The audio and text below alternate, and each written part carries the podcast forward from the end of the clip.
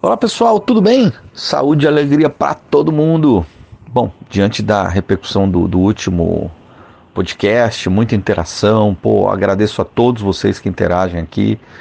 É, eu me vi na obrigação de é, fazer mais um podcast, já que é um tema tão amplo, né? Um tema do dia a dia, é, um tema que envolve toda a sociedade, né? O, o recebedor do serviço, o contratante, o executor, né? E dentro da área pública, né?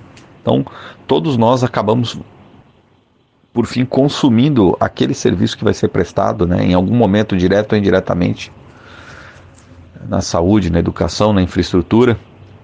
Então, a gente no último áudio comentou sobre a, a questão principal, né, de quando você contrata um serviço público, que é obter o melhor preço e o melhor serviço.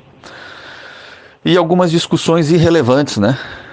Que parece que são voltadas mais aí para uma exposição negativa do prefeito, do contratante ou do próprio prestador de serviço, né? Com o objetivo de daquele que faz essa, essa reclamação, parece que ele quer tomar o poder e não fazer um serviço melhor, não é? Mas existe também um outro lado Aliás, existem muitos, mas um que eu acho bastante relevante e que eu não comentei no último áudio, que é o seguinte: a gente mora num país extremamente perigoso, difícil.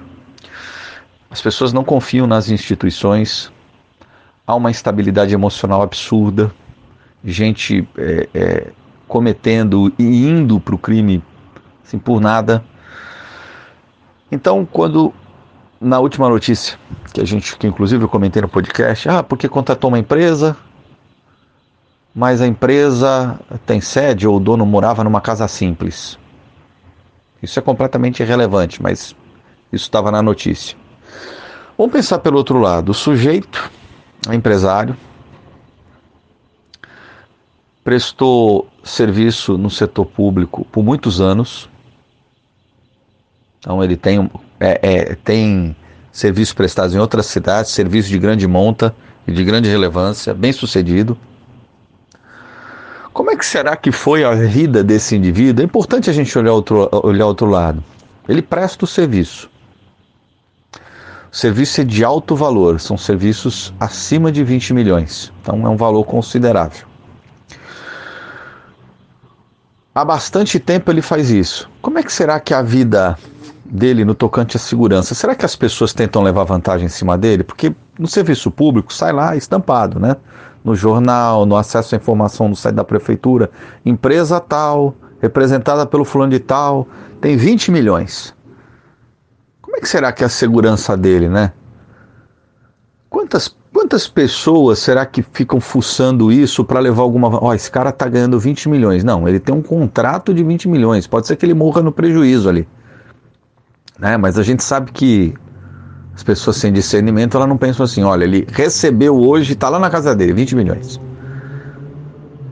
Imagina o que esse indivíduo passa na vida dele com, com processos inexistentes, daquele que o, alguém fala para o outro, ah, põe aí no papel qualquer coisa, a gente tenta morder alguma coisa. Será que ele corre esse risco? Será que ele corre esse risco, o risco de ser sequestrado? Da família dele ser ameaçada? Alguém será que pesquisou isso? Quantas vezes ele foi ameaçado para ele morar sozinho numa casa? Será que a família teve problema? Então existe um outro lado, né, que o indivíduo que tem sucesso, presta um serviço por excelência, será que ele dorme tranquilo com relação à segurança dele e da família dele? Bom, eu tenho certeza que não. E você que está ouvindo também tem essa certeza. Então, será que ele não alugou um imóvel simples para a empresa ou para ser supostamente a casa dele por segurança? Que ele não teve esse cuidado? Já que aqueles que têm que oferecer segurança para ele e para a família não estão conseguindo, né? Porque ele, como cidadão, empresário, empregador, recolhedor de impostos, Existe a estrutura do governo que tem que promover a segurança para ele, né? O Estado. E aí? Eu estou tocando num pontinho simples, né, da segurança, porque o tema é muito amplo. Mas isso é interessante para a gente é, é começar a, a, a, fazer um exercício de se colocar no lado do outro. O, o que esse homem já não passou? Quantas vezes ele já foi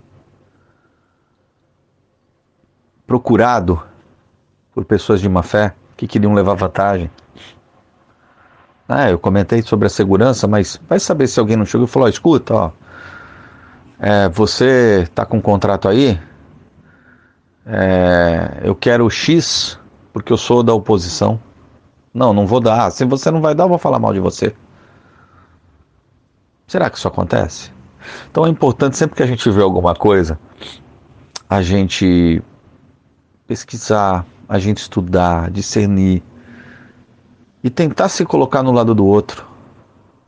Né? Todo mundo aqui está no mesmo barco. É um país difícil em todos os sentidos. Infelizmente as coisas, a gente tem a nítida sensação que as coisas andam para trás. Então a gente precisa ter esse tato para às vezes não ter uma, uma visão extremada, uma visão errada e ser injusto, não com outro, porque um indivíduo desse tem aí uma, uma postura seguramente para estar tá ali, né, bem à frente dos outros, mas para ser injusto consigo mesmo, né? É isso, pessoal. Vamos com tudo.